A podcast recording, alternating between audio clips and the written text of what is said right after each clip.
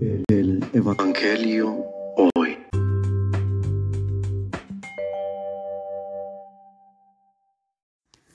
Del Santo Evangelio según San Lucas. Un sábado, Jesús fue a comer en casa de uno de los jefes de los fariseos, y estos estaban espiándolo. Mirando cómo los convidados escogían los primeros lugares, les dijo esta parábola.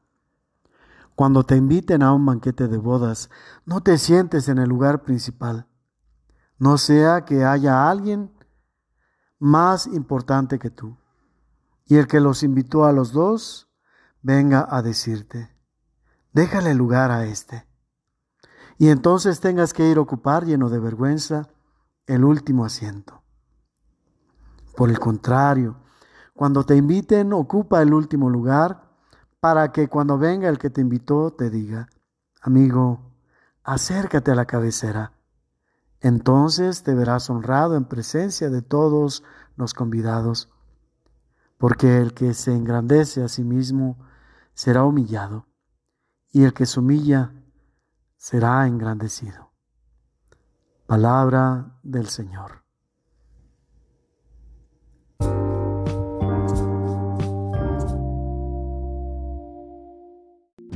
La situación hoy.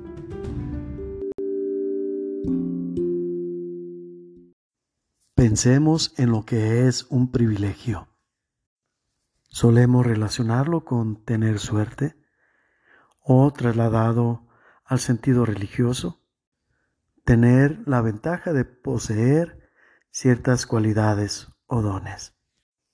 En general podemos decir que es una ventaja que tiene alguien en comparación con los demás.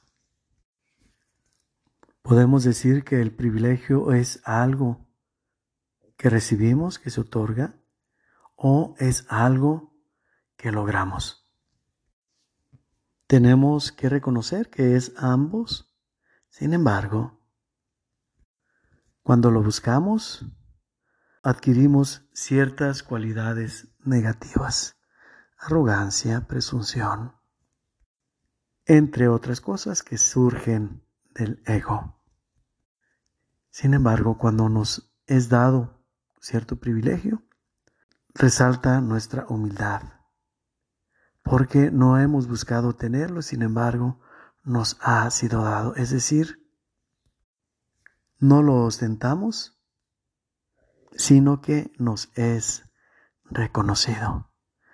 Esto es lo mejor del privilegio, dado que Dios nos pide vivir la humildad y la sencillez.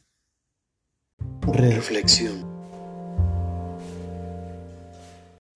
Jesús en su enseñanza del día de hoy pone sobre la mesa un hecho que puede tener a la vez dos connotaciones opuestas. Es decir, este mismo hecho puede estar en un extremo o en el extremo contrario. Y este hecho es disfrutar de los primeros lugares. El primero, un intento de autorrealización, lo cataloga como una actitud que puede dar pie a que logremos lo contrario, es decir, que queriendo ensalzarnos, seamos humillados. Y por otro lado, eligiendo lo contrario, es decir, la vivencia de la humildad. En respuesta tendremos también lo contrario, solo que se nos situará en un lugar verdaderamente privilegiado. Al buscar vivir la humildad, tendremos la oportunidad de poder ser ensalzados, pero no un ensalzamiento por nuestra persona, sino por aquellos dones que nos son dados. Por lo tanto, el mérito no es nuestro, es un privilegio que se nos concede. Que esta lección sea una herramienta que podamos utilizar cotidianamente en todo lo que hacemos. Cada que suceda esto, preguntémonos, ¿Cómo puedo vivir la humildad en esto que voy a hacer? ¿O cómo puedo hacer eso? De acuerdo a la humildad. Y razonemos si nos estamos enorgulleciendo de lo que estamos haciendo, lo más seguro es que estemos buscando ensalzarnos a nosotros mismos. Pero eso, en lugar de darnos valor, nos devalorará como persona. ¿Qué eliges hacer? ¿Vivir la humildad o arrebatar el crédito a los demás? La respuesta está en ti.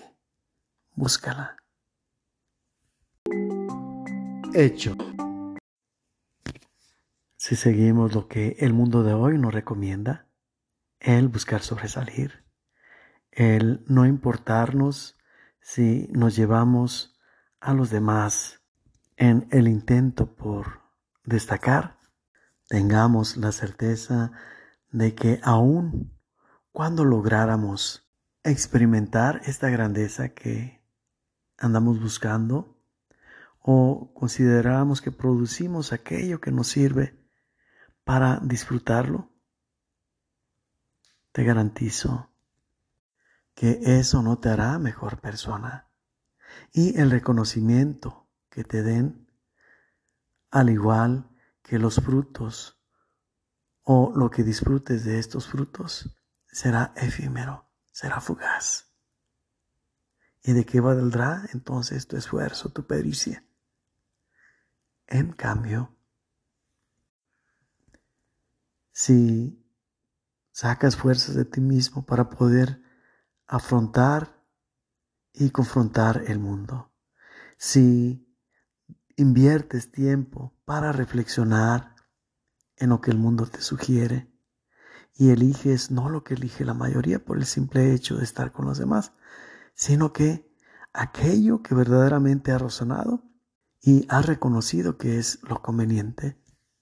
En este caso, tu esfuerzo quedará minimizado en comparación con los frutos que experimentarás, unos frutos que te harán no solamente una mejor persona, sino que te ayudarán a estarte preparando espiritualmente, sí, para ser importante, pero sobre todo para trascender más allá de las fronteras de este mundo, más allá de las coordenadas del tiempo y del espacio para vivir eternamente y de manera plena.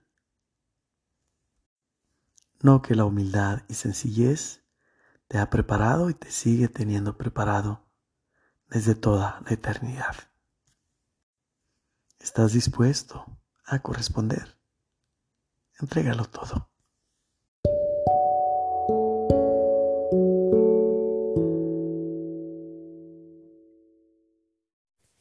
La fuerza que nos viene de lo alto confirme nuestra esperanza y nos bendiga en el nombre del Padre y del Hijo y del Espíritu Santo.